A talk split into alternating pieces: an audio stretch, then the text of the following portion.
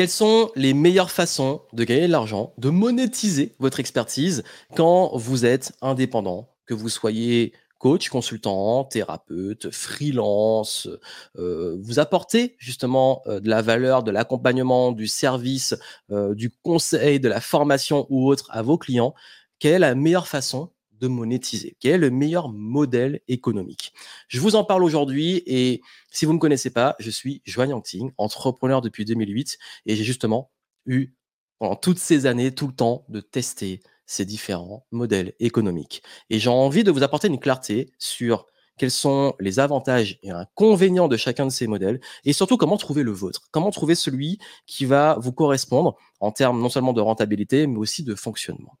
Et ça, ça me tient à cœur parce que je sais qu'il y a beaucoup, beaucoup qui sont perdus entre euh, vendre leur temps, euh, créer des produits numériques, est-ce qu'il faut proposer un abonnement ou euh, quel tarif mettre, quel format, etc. Vous allez voir, ça va beaucoup, beaucoup vous aider à mettre de la clarté sur tout ça. Et j'en profite pour vous dire que si vous voulez vraiment aller plus loin et que vous voulez justement mes méthodes et mes modèles pour créer des offres, signatures et pour pouvoir aussi développer votre clientèle, vous allez en descriptif et je vous ai mis un lien pour voir justement les ressources à votre disposition pour vous aider à construire un business solide autour de votre expertise, mais surtout à pouvoir le développer avec simplicité, sens, fluidité, parce que c'est important de faire simple, de pouvoir s'alléger et avoir un modèle qui vous correspond. Et quand j'ai créé Game Entrepreneur, ça a été vraiment ça, l'angle que j'ai choisi. Ça veut dire de vous donner des outils et des façons de faire qui soient alignés et qui vous correspondent. Ça veut dire que nous avons tous des besoins différents, des personnalités différentes et à chacun de trouver un modèle qui permet de s'épanouir dans le business. Et vous allez comprendre justement à travers ces modèles économiques que je vais vous donner, quel peut être l'épanouissement ou les blocages qu'on peut avoir et surtout, est-ce que ça vous correspond pour savoir comment le choisir? Et une fois que vous aurez pu, grâce à ça, le choisir, si vous voulez le mettre en place, en descriptif, vous pourrez euh, aller beaucoup plus loin. Donc, on va commencer, on va aller dans le vif du sujet avec la base de la base quand on est expert et qu'on vend son expertise à travers de la prestation, à travers de la consultation, à travers du coaching, à travers de l'accompagnement, de la formation, peu importe, quand on vend son temps. Ça veut dire qu'on échange son temps contre de l'argent. Et ça, c'est le modèle classique de beaucoup d'indépendants. Alors, ce modèle-là, je sais qu'on dit beaucoup, ok, mais euh, c'est limité à travers le temps, etc. Je vais apporter une vision beaucoup plus nuancée des choses. Si vous démarrez et vous commencez en tant que coach, en tant que consultant, en tant que prestataire et tout, il faut vendre son temps. Ça permet de mieux connaître ses clients, de mieux affiner son positionnement, de mieux euh, comprendre les subtilités de son métier et les besoins. Et on ne peut scaler, automatiser, on va le voir après, que quelque chose qui est déjà validé à travers le temps qu'on y a mis. Donc, les avantages de vendre son temps, c'est qu'on apprend beaucoup sur ses clients, sur leurs problématiques et que le positionnement arrive à être beaucoup plus clair rapidement. Par exemple, dans mon programme Game Entrepreneur Start, pour ceux qui se lancent, moi, je commence en les faisant vraiment passer du temps avec leurs clients pour ensuite, après, passer à d'autres niveaux de, scalabilité, automatisation. Parce que, pourquoi? Parce que ça va plus vite et on arrive à avoir des infos qu'on n'aurait pas eu derrière un écran, envoyer des sondages ou créer une formation en ligne. Donc ça, c'est la première chose. La deuxième qui est avantageuse, c'est le rapport humain. On voit la transformation, on voit ce qu'on apporte, il y a du concret. Là où parfois, bah, le digital, euh, on balance le truc, il y a des ventes et on ne sait pas trop ce qui se passe derrière. Donc, c'est important, oui, de, de, vendre son temps quand on démarre. Et quand on commence à avancer dans le temps, bah oui, vendre son temps, c'est bien et c'est un bon modèle qu'il faut quand même garder. Le gros souci, c'est là où il y a un gros désavantage, c'est la limite en temps, justement, parce qu'on vend son temps. Et notre temps est limité. Ce qui veut dire qu'au bout d'un moment, quand vous commencez à avoir un volume de clients, vous allez plafonner. Vous allez plafonner parce que bah, vous êtes limité au nombre d'heures dont vous disposez et donc au nombre de clients que vous pouvez avoir pendant ce temps donné. Donc ça, c'est important quand même de le prendre en compte. Ensuite, il y a un autre point qui va, beaucoup jouer par rapport à ça, c'est que au-delà du fait d'être limité en temps, c'est que on peut vite aussi tourner en rond. On répète la même chose, on fait la même chose. Donc certains aiment, d'autres peuvent se lasser, avoir envie de laisser l'espace pour des nouveaux projets. Donc là, la vraie limite, c'est le temps et c'est aussi la répétition. Donc excellent modèle, ce sera un grand classique. On aura toujours besoin de prestataires, de consultants, de formateurs, de coachs, etc.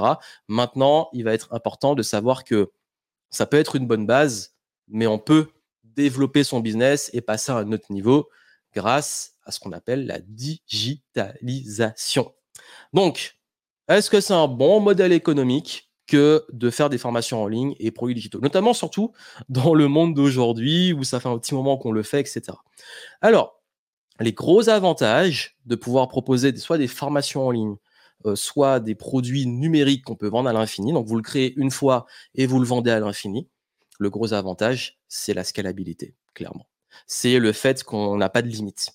On n'a pas de limite en termes de volume de vente. Vous travaillez une fois, que vous en vendiez 10 ou 100, ce sera le même travail de création. Après, ce sera plus du travail marketing ou autre. Donc, si aujourd'hui, vous voulez créer votre formation en ligne et euh, vos produits, c'est quelque chose qu'il faut faire bien. Moi, aujourd'hui, j'ai créé, franchement, plusieurs dizaines, j'ai dépassé la centaine, peut-être pas 200, mais j'ai dépassé la centaine de programmes et produits numériques pendant les dix dernières années. Je sais ce qui marche, je sais ce qui marche pas. Et si vous voulez ma formule pour créer justement euh, des produits numériques, allez en descriptif et vous aurez les infos. Je vais vous dire une chose, vraiment, euh, c'est une réelle opportunité et il reste des places et on peut faire beaucoup de choses. À chaque fois, on dit ouais, la formation en ligne c'est mort, les produits numériques sont morts. Je pense que les gens s'y prennent pas bien. Parce que moi, j'arrive à en vendre de plus en plus depuis autant d'années. Ça n'a jamais vraiment baissé. Ni... C'est plutôt en croissance même. Mais je pense que c'est pas uniquement lié au format. C'est lié à les, avantages des formations en ligne et produits digitaux au-delà de la partie scalable, pas limitée à votre temps. C'est aussi le lien que vous créez avec une communauté. Parce que les personnes qui prennent des programmes peuvent en prendre plusieurs. Et au-delà des prestations où les clients peuvent revenir chez vous, et je vous le souhaite, bah là, ils peuvent aussi on peut fidéliser sur différents programmes, différentes gammes de produits. Euh, là, c'est vraiment les avantages. Les inconvénients, c'est euh, qu'il faut quand même, il y a quand même des codes dans ça qu'il faut respecter. La formation en ligne, euh, hélas, l'un des inconvénients, c'est lié à ce que j'ai dit avant quand on vend son temps, c'est le côté il faut un peu lâcher prise sur la capacité des gens à vraiment les suivre à fond. On peut faire le du mieux qu'on peut et tout. Quand les gens ont une formation en ligne auprès d'eux, ils sont livrés à leur discipline et leur capacité à aller au bout de la formation.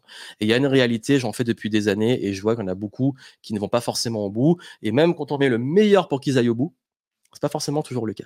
Mais ce que j'ai remarqué, c'est qu'il y a une grosse influence aussi des tarifs. J'ai franchement, je vous dis, j'en vends depuis euh, des, des années de euh, quelques dizaines d'euros à plusieurs milliers d'euros. Plus on monte en gamme, plus l'engagement est fort. Ça, c'est la psychologie humaine. Ça veut dire qu'il y a les programmes où les gens vont commencent le moins, vont au bout le moins, c'est les moins chers. Ceux qui finissent, généralement, c'est les plus chers. Mais c'est normal, c'est logique. Hein, quand tu prends un truc à, tu prends un programme à plusieurs centaines ou milliers d'euros, tu as investi, tu as envie d'aller au bout, de mettre en pratique et tout. Quand tu payes un truc 10 balles, 20 balles, euh, même 50 balles, c'est comme un livre, tu le mets de côté, tu vas le faire un jour et puis finalement tu procrastines. Donc je crois que l'inconvénient est dans ceux qui s'attachent trop à je vais absolument contrôler, avoir un impact. Là, l'impact est diminué. Mais on peut l'avoir, hein, vous apporter de la valeur et tout, je dis pas le contraire. Je dis juste que il y a le, le, le rapport humain un petit peu dissous à travers l'échange numérique, euh, sachant aussi que oui, on peut faire des hybrides, on peut faire de l'accompagnement avec du programme en ligne et tout, mais ça devient de plus en plus compliqué de trop mélanger les trucs. Pendant un moment, on faisait beaucoup d'hybrides. Et je crois qu'aujourd'hui, les gens, pour vous dire hein, de l'expérience, même moi, hein, soit je veux un programme en ligne, soit je veux euh, du direct avec la personne. Les deux ensemble, au bout d'un moment, ça me saoule. Ou alors, ok, je prends tes programmes et on bosse ensemble, mais j'aime pas les trucs hybrides. À un moment, il y a eu la mode des, euh, cohort-based courses, ça veut dire les, les cohorts.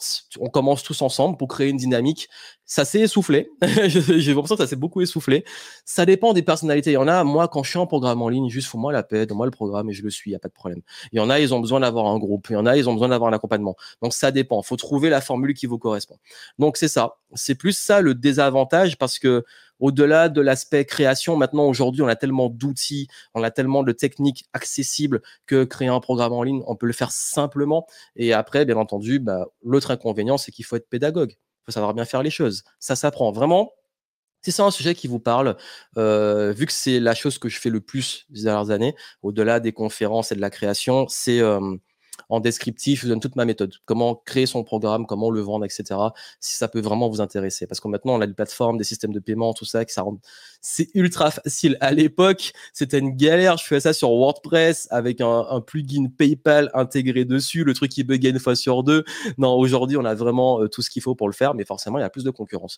Mais si vous respectez les codes et les conseils que je peux vous donner en descriptif, vous allez voir que euh, vous avez plus de chances de percer euh, dans ce domaine-là. Troisième modèle économique, l'abonnement. Alors l'abonnement, le plus gros avantage de l'abonnement, et j'ai proposé un abonnement, j'avais une formule de 2014 jusqu'à 2018. Ah ouais, quand même 4 ans, je viens de réaliser. 4 ans, j'avais le Club Révolution Positive. Et l'abonnement, c'est génial pour une raison, en termes de modèle économique, c'est que c'est des revenus récurrents. Ça veut dire que quand vous avez tant d'abonnés, vous savez qu'il y a tant qui tombe chaque mois. Ça soulage beaucoup. Mais c'est plus dur de faire du volume. On peut, hein, mais on ne vend pas autant un abonnement qu'on vend un programme, par exemple, en ligne. Parfois, c'est même plus facile de, lancer un programme euh, chaque mois que euh, de proposer un abonnement où les gens ont un programme chaque mois. Enfin, j'ai testé plein de choses. Hein. Après, peut-être que ça dépend d'autres, de certains et tout, mais l'abonnement, les gens sont plus réticents, surtout en France. Mais L'abonnement, l'aspect modèle économique est génial. L'aspect, OK, je sais qu'il me faut tant de personnes, etc. Et le game de l'abonnement, c'est la rétention. Garder les gens le plus longtemps possible. Forcément, euh, bah, plus si vous savez que dès que quelqu'un rentre dans votre euh, système à abonnement, s'il reste en moyenne X mois, vous savez que c'est un panier moyen ou euh, voilà, en revenu à, moyen par ce client-là de X temps. Donc, vous savez que euh, chaque client qui rentre peut vous rapporter tant. Et vous avez vraiment, ça permet d'avoir beaucoup plus vision. C'est pour ça que beaucoup de, bah, de cinéma, de salles de sport, de trucs comme ça se sont mis à faire des abonnements, ont toujours eu des abonnements parce que, en fait, ça leur permet de lisser et d'anticiper leur trésor. Donc, c'est un excellent système. Le désavantage, c'est que vous êtes engagé à délivrer. Il faut trouver comment bien le faire. Faut trouver aussi comment garder les gens. Et ça, c'est très, très, très difficile. Il faut réussir à garder. Le plus dur dans l'abonnement, c'est de garder les personnes. Combien d'entre vous, j'en suis sûr, hein, euh, prennent un abonnement, par exemple Netflix ou autre, et puis les abonnent, et puis se reprennent, etc. On sait, hein, quand il n'y a pas d'engagement, on sait comment ça se passe. Donc, ce que je veux vous dire, c'est que l'abonnement peut être euh, soit, enfin, il faut bien structurer, notamment la gestion, l'équipe et tout, parce que l'abonnement, c'est le truc sur lequel les gens vont essayer le plus soit de tricher, soit vont être le plus réticent, vont vous sortir des trucs. Ouais, mais j'ai pas arrêté mon abonnement, j'ai été prélevé alors que la personne n'a pas fait la démarche pour l'arrêter. Il y a plein de trucs comme ça. En fait, il y a plein de problèmes qui sont pas là avec les deux modèles dont j'ai parlé avant. Ça, c'est un grand classique. J'en ai vu de passer. Ou les gens qui profitent de la période d'essai, ils se désabonnent et après ils prennent avec un autre adresse email le truc d'essai, etc. Vous allez avoir plein de cas comme ça. Donc l'abonnement, il y a plein de façons de faire de l'abonnement, il y a plein de façons de structurer, etc. Mais il faut le faire bien. Et, euh, et surtout, c'est quelque chose qui consomme beaucoup plus de ressources. Ça vous rapporte plus régulièrement, mais ça vous coûte beaucoup plus. Mais c'est une bonne formule. Alors, je vais passer à un point qui n'a pas a du sens sans avoir du sens, mais je voulais l'aborder parce que c'est une mode. Le high ticket. Alors, le high ticket, ça veut rien dire parce que c'est une question de high ticket, c'est qu'on dit tu vends cher. Bon, le high ticket dans le domaine du coaching, consulting, etc., euh, c'est en gros, tu vends des prestations à plusieurs milliers, dizaines de milliers d'euros, voire plus. Et ça, c'est en gros, tu as moins de clients, mais tu vends beaucoup plus cher. Alors, le high ticket, c'est très bien parce que avec très peu de clients, on peut avoir des très gros résultats. Et c'est adapté souvent à des. Le high ticket, beaucoup de gens comprennent mal la psychologie du high ticket. Le high ticket, on est sur une logique de luxe. Ce qui veut dire qu'on est sur du marketing qui est différent du marketing qu'on va utiliser pour du conseil, pour de la formation ou pour de l'abonnement. Il y en a, ils veulent faire exactement la même chose que d'habitude pour euh, une logique plus haut niveau. De plus, le high ticket, on ne vend pas forcément les mêmes formats ou les mêmes véhicules. Ça veut dire que une formation high ticket, beaucoup ont abusé dessus, mais a un moment, ça a plus de sens, sauf si tu délivres vraiment tout ce qu'il y a autour, tout ce qui englobe. En gros, j'ai pas plus à dire si ce n'est que Faire du high ticket doit se faire en délivrant de la high value, à la hauteur de ce ticket. Et quand il y a des gars qui ont commencé, bah justement, en fait, pourquoi c'est arrivé? Le petit truc derrière, c'est que hum, quand c'est arrivé à la mode, c'est qu'il y en a qui n'arrivaient plus à vendre leur formation, qui n'arrivaient plus à faire du volume sur la formation, et ils se sont dit, bon, ok, nous maintenant, euh, si on n'arrive plus à faire du volume, on va augmenter euh, le prix. On va faire des trucs plus chers. Sauf qu'ils ont formé des gens à faire ça et on s'est retrouvé avec des coachs débutants qui vendaient des trucs à plusieurs milliers d'euros alors qu'ils étaient incompétents. Et ça a détruit le marché et ça a fait beaucoup de dégâts, ça a mis des gens sur la, paille. Donc, vigilance euh, sur le high ticket et faites ça que si vous comprenez aussi la psychologie, vous comprenez votre valeur. J'ai pas faire ça avec les débutants. Euh, si euh, aussi ça délivre vraiment ce que ça vaut, donc vraiment vigilance dessus. Et le gros inconvénient, c'est que bah, il suffit que si vous avez des gros clients et que ça vous prend plus de temps, il suffit qu'un client vous lâche ou que vous n'en ayez plus et vous avez zéro. Alors la meilleure des formules, euh, il y en a qui vont dire mais ok, mais on fait quoi? Vu que le high ticket est lié à une question de tarification, le plus important pour vous, c'est de définir vraiment les prix que vous voulez appliquer et le nombre de clients que vous voulez avoir de façon régulière. Ça, c'est juste un petit calcul simple qu'il faut faire. Donc ça, c'est un point quand même qui est important. On arrive sur un modèle économique qui est qui dépend l'événementiel. Fait des événements. Ça veut dire qu'au lieu de prendre les gens en individuel ou faire des formations en ligne ou faire de l'abonnement, etc., on propose des groupes. En gros, l'événementiel, pour moi, c'est les groupes. Ça peut être de la conférence, ça peut être du séminaire, ça peut être de, du workshop, ça peut être du petit comité. On peut faire aussi de l'événement à étiquette avec une grosse expérience. Euh, l'événementiel, ça dépend vraiment de la stratégie. En modèle économique, si vous voulez gagner de l'argent avec des événements, il faut que votre événement forcément soit rentable. Un événement coûte très cher de façon globale. Alors, bizarrement, c'est comme le ticket. On peut réussir à avoir une énorme rentabilité sur des événements en petit comité avec des belles expériences. Euh, comme sur de la conférence ou des gros séminaires, la rentabilité est réduite parce que les grosses salles, tout ça, selon le prix auquel vous vendez, c'est dur d'être à l'équilibre, surtout quand on débute dans l'événementiel. Donc comprenez que l'événementiel, euh, pour moi, c'est un modèle économique sur lequel soit vous mettez le paquet, vous faites des séminaires où vous savez que vous êtes rentable et que vous remplissez à temps, etc., vous faites que ça, soit vous l'utilisez comme levier. Ça veut dire qu'on est prêt à faire des événements moins rentables ou pas rentables du tout, parfois à perte, mais qui vont permettre, via le contact humain, d'avoir des personnes dans nos prestations, dans nos autres offres, dans euh, nos abonnements, nos programmes, etc., dans nos consultations, peu importe. Donc l'événementiel peut être un excellent tremplin. Donc ça, c'est encore une fois, c'est dur de dire l'événementiel bien ou pas bien. C'est juste que d'expérience pour avoir fait des événements, pour être rentable, euh, ça demande des formats très particuliers, mais euh, tous les événements ne sont pas que à but de rentabilité si on parle de modèle économique. Je vais finir par deux modèles. Il y a un, l'affiliation. Est-ce que c'est cool de faire de l'affiliation pour les autres? Ça veut dire euh, que vous vendez les produits des autres. Euh, vous avez peut-être une petite audience et vous dites, OK, quelqu'un a des produits à vendre. Moi, j'ai pas envie de créer ni une prestation, ni une formation, ni un abonnement. Je propose celui des autres. C'est un bon modèle. Surtout si vous faites de l'affiliation avec des abonnements ça vous fait toucher des commissions régulières. Ça, c'est un bon modèle. Euh, il y a aussi, moi, l'affiliation, que je parle plus la, apporteur d'affaires. Vous recommandez quelqu'un et vous touchez une commission sur la prestation qu'elle aura donnée à la personne à qui vous avez recommandé. Euh, voilà, c'est pour moi en gros, on met en relation euh, un autre produit ou service et euh, on touche une commission sur la transaction. Donc c'est bien. Hum, l'aspect positif, c'est que vous n'avez pas à créer d'offres. Et par contre, vous devez avoir une audience, forcément des gens à qui proposer. L'aspect négatif, c'est que vous n'avez pas de clients. Et ça peut paraître plus, enfin, ça peut paraître bizarre que je le dise, mais quand vous avez des vrais clients qui viennent à tout ce qu'on a dit avant, à, quand vous vendez votre temps, vous avez des clients. En formation en ligne, ce sont vos clients. Abonnement, ce sont vos clients. Euh, à étiquette, ce sont vos clients. Événement, ce sont, c'est votre événement, ce sont les gens qui viennent. Ok. Mais il y a une question à se poser, très très très importante. Quand vous envoyez des gens chez d'autres marques ou d'autres personnes, vous avez été référent, c'est cool, vous touchez de l'argent. Mais quand ces personnes-là arrêtent ou quand vous avez plus d'audience, vous n'avez rien. Alors quand vous avez des clients, c'est des gens qui vous ont fait confiance, vous. Et un client est quelqu'un qui peut revenir. Donc quand on a des clients, on a des actifs, on a des personnes qui nous font confiance, qui vont peut-être acheter nos futurs produits, services, venir à nos prochains événements, etc. Alors que quand on vend les autres, bah, on a une audience, mais on n'a pas de clients, on n'a pas de gens qui ont payé chez nous. Alors, ils payent peut-être de leur temps, leur attention pour ce que vous proposez, mais ils n'ont pas payé chez vous. Donc, pour moi, c'est pas un vrai business puisque vous n'avez pas, enfin, vous touchez de l'argent, mais vous n'avez pas une base de réels clients chez vous. Donc, l'affiliation, c'est un bon complément. C'est un modèle si vous vous en foutez, c'est OK. Mais pour moi, sur le long terme, c'est pas toujours viable. Et enfin, la pub et le sponsoring.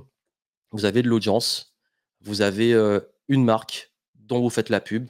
Contrairement à l'affiliation, là, c'est un contrat, on vous paye. Parce que l'affiliation, ça peut être un mélange. On peut faire du sponsoring de la pub affiliée. Ça veut dire qu'une marque vous paye, vous donne un code promo. Et si euh, votre audience, donc les personnes que vous, envoyez vers la marque, achètent, ben, vous allez toucher une commission. Donc en gros, c'est une sorte de mélange pub-affiliation.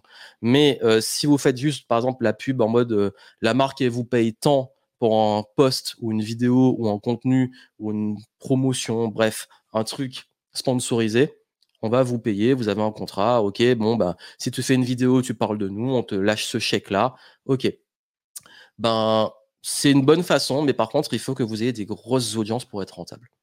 La pub, ça, le sponsoring, c'est bien quand on veut monétiser, par exemple, du contenu ou autre, mais qu'on a quand même de l'audience. Personne va vouloir euh, vous laisser promouvoir les choses s'ils savent qu'ils vont vous lâcher un chèque, mais que derrière, il n'y a pas grand monde qui va regarder. D'où parfois pourquoi les marques font l'affiliation, parce qu'on voit que vous êtes payé au résultat. Donc, modèle économique, ouais, bon, euh, si vous avez l'audience et que vous voulez vous le permettre ou que vous voulez monétiser un projet de création de contenu, une émission, un podcast ou autre, ça peut être bien. Mais euh, pour moi, c'est pas un modèle de revenu ultra valide sur le long terme. Et là, vous allez vous dire, mais c'est quoi le mieux? J'ai un peu fait le tour. C'est à vous de trouver. Moi, je dirais que faut pas trop mélanger non plus. Mais moi, si vous arrivez à avoir à vendre votre temps, faire de la presta sur ce que vous kiffez vraiment, avec des gens avec qui vous payent vraiment bien, sans l'être dépendant, plus une partie numérique qui tourne, pour moi, c'est le modèle idéal. Moi, c'est le modèle que j'ai aujourd'hui. Je suis consultant, j'ai des clients que je filtre, je choisis avec qui je bosse. Je n'ai pas des obligations de contrat de consulting, c'est de temps en temps et quand j'ai envie. J'ai euh, une partie automatique, euh, on va dire revenu passif qui tourne avec les programmes en ligne et tout. Je crée euh, parfois des nouveaux programmes, parfois c'est plutôt bah, du consulting. L'abonnement, alors, l'abonnement, j'en ai fait. Est-ce que j'en referai? Je ne sais pas encore. J'ai un peu arrêté parce que ça mettait trop la pression de tout le temps vouloir créer des trucs. J'aime bien, en fait, j'aime pas trop prendre des engagements. Et quand on a un abonnement, on est engagé à devoir créer. Donc, j'ai mis de côté. Peut-être en autre jour, ça reviendra, je ne sais pas. et j'utilise plus l'événementiel comme levier ou alors comme plus haut niveau parce qu'on a aussi des immersions euh, où on filtre beaucoup, où là, les participants nous payent cher, parce qu'on délivre aussi du cher. Mais l'événementiel, j'utilise plus pour la communication, les conférences, etc., majoritairement. Donc, l'affiliation, j'en fais très peu pub et tout, très très très très peu. De temps en temps sur des produits que j'aime bien, quand j'en commande des livres, je mets des liens affiliés, des trucs comme ça. Mais franchement, ce que je gagne dessus est assez ridicule comparé au reste. Donc le truc, c'est de trouver votre équilibre. Mais je pense à savoir vendre son temps, avoir une clientèle physique euh, de préférence à bon niveau qui vous fait kiffer, avec qui vous aimez travailler, et avoir une partie, on va dire, plus récurrente, abonnement au programme en ligne ou en mix des deux, euh, et en faisant un petit peu d'événements de temps en temps pour le contact humain. Pour moi, c'est la formule idéale. Le but n'est pas de tout faire, mais euh, d'aller aussi vers ce qui est fluide pour vous et qui vous anime. Et vraiment, hein, si vous voulez créer cet écosystème et savoir comment designer ce type d'offre, je vous donne tous mes secrets en descriptif. Allez voir. Et puis surtout, bah, si ce n'est pas encore fait, abonnez-vous à la chaîne YouTube, suivez le podcast, suivez-moi sur les réseaux sociaux, vous avez tout en descriptif et on se retrouve pour des prochains conseils pour vous aider justement à continuer de progresser dans vos affaires avec du flow, de la simplicité. Mais n'oubliez pas, c'est important aussi que le modèle économique est important, mais il est important qu'il soit aligné avec votre épanouissement et ce qui vous correspond. Et votre business ne dépend pas d'un modèle économique. Je voulais finir dessus. Votre business ne dépend pas de comment vous gagnez de l'argent. Parce que pourquoi? Parce que euh, moi, j'ai fait du consulting, ensuite j'ai fait la formation en ligne, ensuite j'ai fait de l'abonnement, ensuite je suis revenu dessus sur le consulting, etc. Mais on s'en fout. Les gens me suivent pour euh, tout l'écosystème que j'ai créé, pour ma personnalité, etc. Et peu importe le type d'offre ou de modèle économique que j'aille mettre en place, ils suivront dessus. Et un business, c'est pas un modèle économique. Un modèle économique, c'est à un instant T, mais votre business, c'est plus. C'est beaucoup plus que ça. Donc, d'où l'intérêt de ne pas rester figé dessus et d'accepter aussi les évolutions de vos envies, du marché et de ce que, comment les deux euh, se correspondent et comment les deux sont cohérents. C'était mon partage. Je vous souhaite plein de succès et puis euh, n'oubliez pas de vous abonner et de suivre les prochains contenus. À très bientôt.